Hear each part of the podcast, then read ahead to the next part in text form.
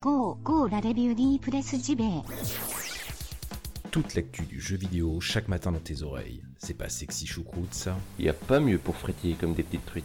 Comme des petites truites. La revue de presse JV. Maison de qualité depuis 2017. Et ouais. Et ouais. Et ouais. Plus stimulant que ton café et meilleur pour la santé.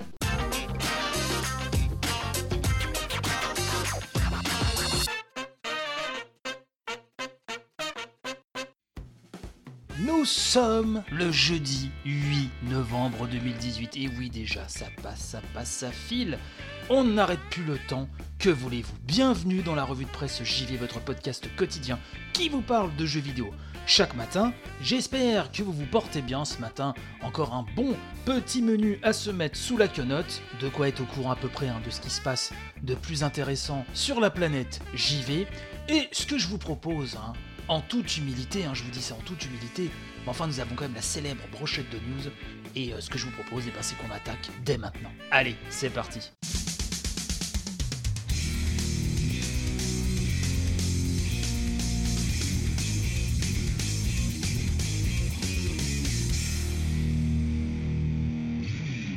Qu'est-ce que j'ai dans ma besace Oui, tiens, j'aimerais commencer avec euh, un papier, une news que j'ai lu dans le bien nommé du coup Factor News, excellent site s'il en est, qui nous parle de Diablo 4. Et oui, puisque après la polémique, après les fourches qui se sont dressées, plus ou moins injustement, hein, sur les internets après l'annonce d'un Diablo sur mobile, et ben Factor News nous confirme quand même que Diablo 4 est dans les tuyaux, et donc on apprend que Blizzard a quand même essayé de calmer le jeu, hein, nous dit-on, c'est CBL hein, qui a signé cette news, euh, a essayé de calmer le jeu donc en expliquant que Diablo Immortal, donc celui qui est destiné au device mobile, n'était pas le seul projet en développement, mais non, calmez-vous, tout va bien se passer. Au fond, ce n'est pas tellement l'existence d'un Diablo mobile qui soit problématique, hein, nous dit Factor News, mais c'est plutôt le fait que ce soit l'annonce finale durant la cérémonie d'ouverture d'une convention de fans hardcore, cheville au corps, de Blizzard. C'est sûr que c'est même étonnant, je fais une petite parenthèse, mais enfin c'est étonnant que Blizzard n'ait pas anticipé cela.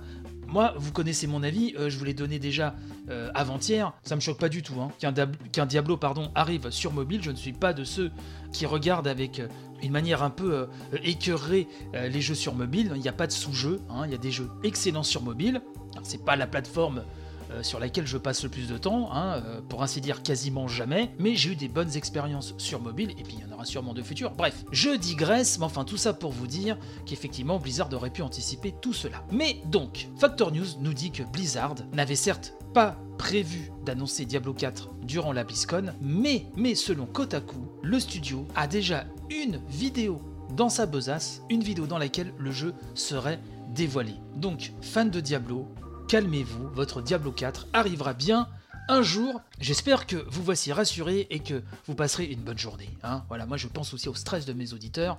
Et là, c'est pas possible, il faut se calmer. Allez, on déstresse. Je vais vous parler maintenant de Beyond Good and Evil 2, puisqu'hier, Ubisoft a balancé un joyeux petit stream sur ce jeu tant attendu de Michel Ancel. Alors, un stream qui mettait surtout en avant les créatifs hein, euh, d'Ubisoft, mais un rendez-vous nous a été donné. Oui, mes amis, un rendez-vous calé pour le 10 décembre prochain, car c'est à cette date qu'Ubisoft, avec un nouveau stream intitulé Space Monkey Program, va nous balancer une version plus complète du trailer hein, de BGE2 qu'on avait pu voir déjà à l'E3 2018. Donc là, ce sera, vous voyez, j'en perds mes mots, j'en suis tout émoustillé, j'en frétille d'avance comme une petite truite. Et puis il y a la digestion aussi, on va pas se le cacher. Bref, euh, oui, dans euh, ce nouveau trailer euh, étendu, nous verrons bah, des phases de gameplay plus complètes et plus en phase avec le stade euh, du développement du jeu. Bref, et euh, Ubisoft table également sur une bêta qui sortirait pour la fin de l'année 2019. Donc wait and see, comme disent les jeunes dans le vent. Un peu moins drôle cette fois-ci, c'est une employée ainsi qu'une ancienne employée de Riot Games hein, qui ont déposé plainte, et une plainte collective plus précisément contre le studio, en accusant ce dernier d'avoir donné la priorité aux employés de sexe masculin. Ce sera une discrimination sur le genre, et euh, cela porte aussi bien sur les salaires que sur les promotions. La plainte euh, met également en avant donc la violation de l'Equal Pay Act qui est censé assurer une paye égale à travail égale. Donc une plainte qui tombe quand même quelques mois après des témoignages déjà pas jojo et qui accablaient le studio sur ces euh, pratiques que certaines et certains accusent d'être toxiques. Donc un procès va bien sûr se dérouler et je vous tiendrai au courant de la suite de cette affaire dans cette émission, soyez-en certains. Enfin, pour terminer cette brochette de news, j'aimerais vous parler de Ace Attorney Trilogy, vous savez la trilogie Phoenix White, qui sortira donc au printemps 2019 chez nous en Occident sur Switch, PS4, Xbox One et PC, sachant que la version hein, la version japonaise, elle est calée pour le 21 février. Alors je rappelle qu'on va retrouver la trilogie historique hein, de la simulation de procès de Capcom avec Phoenix Wright Ace Attorney, Phoenix Wright Ace Attorney Justice for All et Phoenix Wright Ace Attorney Trials and Tribulation. Alors Nintendo Difference nous dit qu'en Occident, cette collection, cette compile sera très certainement vendue seulement en démat, et oui c'est un peu triste, avec les textes en anglais et en japonais, pour ceux qui veulent, hein, bien sûr, voilà.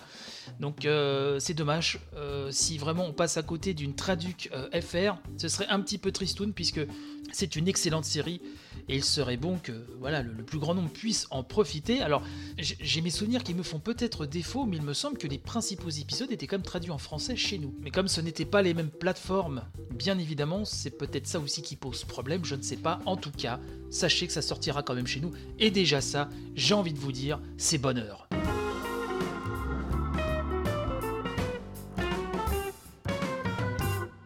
Tetsuya Nomura évoque le cas d'autres jeux de la compilation of Final Fantasy VII.